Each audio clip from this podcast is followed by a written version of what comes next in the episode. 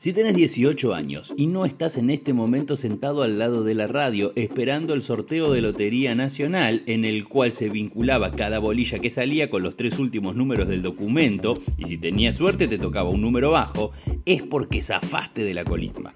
Sí, pero zafaste en serio y en gran medida se lo debes a esta historia. Esta es la historia de la brutal muerte de Omar Carrasco, el caso del soldado que terminó con el servicio militar.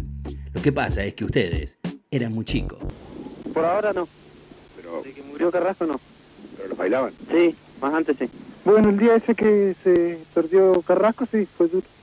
Porque lo bailaron mucho. Argentina, 3 de marzo del año 1994. Omar Carrasco deja su casa de Cutralcó para sumarse al grupo de artillería 161 en Zapala. Tiene 19 años. Un año antes, en el sorteo de la clase 74, sacó número alto, por lo cual debía hacer la conscripción, el servicio militar obligatorio.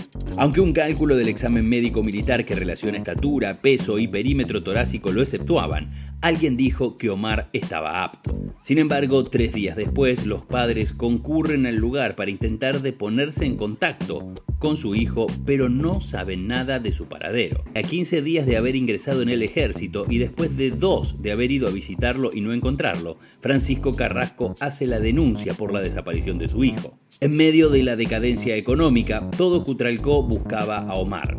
A pesar de la desesperación, recién 15 días después, el 6 de abril del año 1994, el cuerpo de Omar aparece, pero encima aparece a 700 metros del edificio del cuartel, con el torso desnudo y un pantalón varios talles más grande. Su ojo izquierdo está reventado. Junto al cadáver había unos borceguíes, una camisa y un reloj que los padres reconocieron. Estaba roto y no indicaba ni hora ni día. El cuerpo ha estado tumbado sobre el lado izquierdo, con las piernas levantadas, en un lugar muy chico. Eso explicaría la, la desmedida proporción entre el hombro izquierdo y el derecho. Era el segundo rastrillaje que se hacía en el lugar.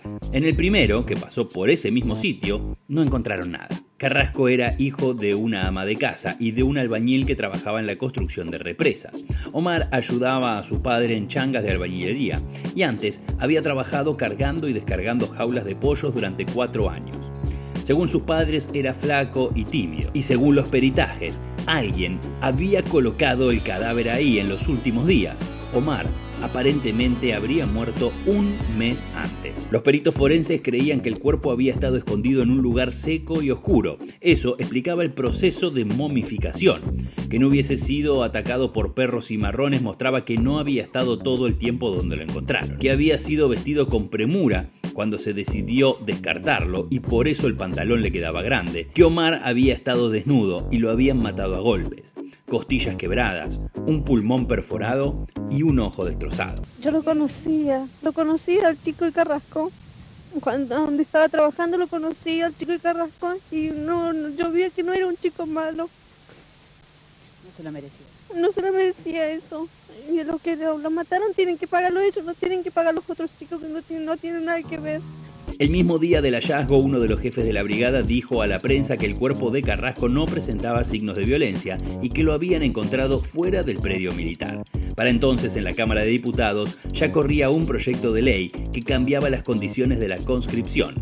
En el artículo 702 del Código de Justicia Militar decía que el militar que se exceda arbitrariamente en el ejercicio de sus funciones perjudicando a su inferior o que lo maltratare prevaliendo esa autoridad será reprimido con sanción disciplinaria o con prisión. Ese era el delito por bailar a un soldado, como se conocía en la jerga. Sin embargo, era una práctica habitual. Yo le pido disculpas.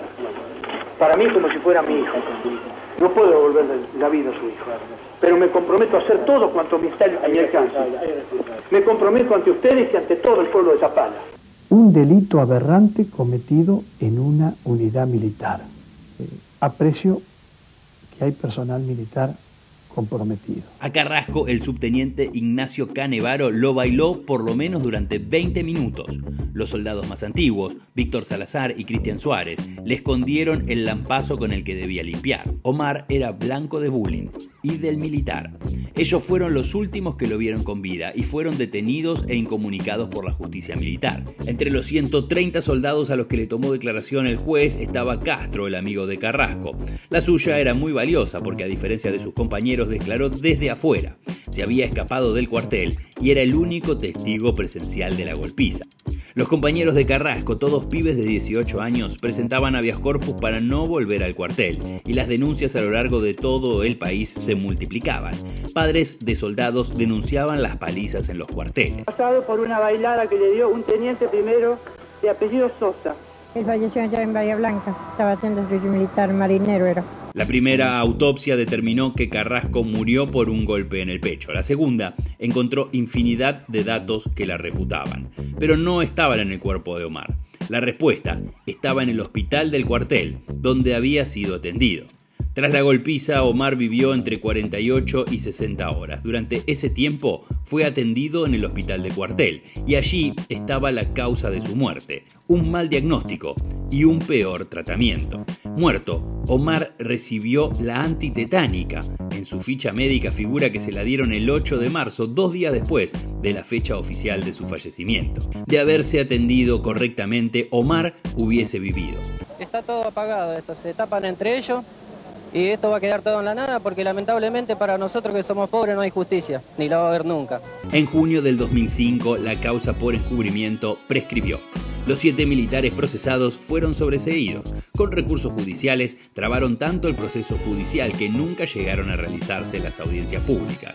En agosto de 1994, cinco meses después de que fuera encontrado el cuerpo de Omar Carrasco, el presidente Menem, en medio de su campaña para la reelección, firmaba el decreto 1537, que daba de baja la conscripción.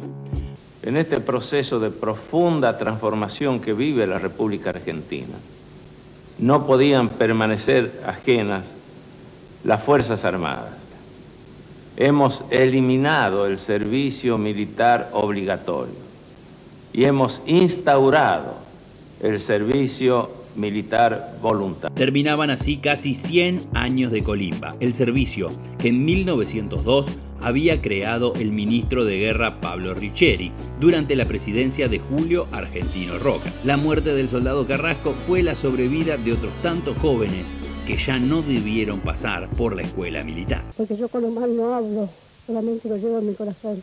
Pasó en Argentina, en el año 1994. Lo que pasa es que ustedes eran muy chicos.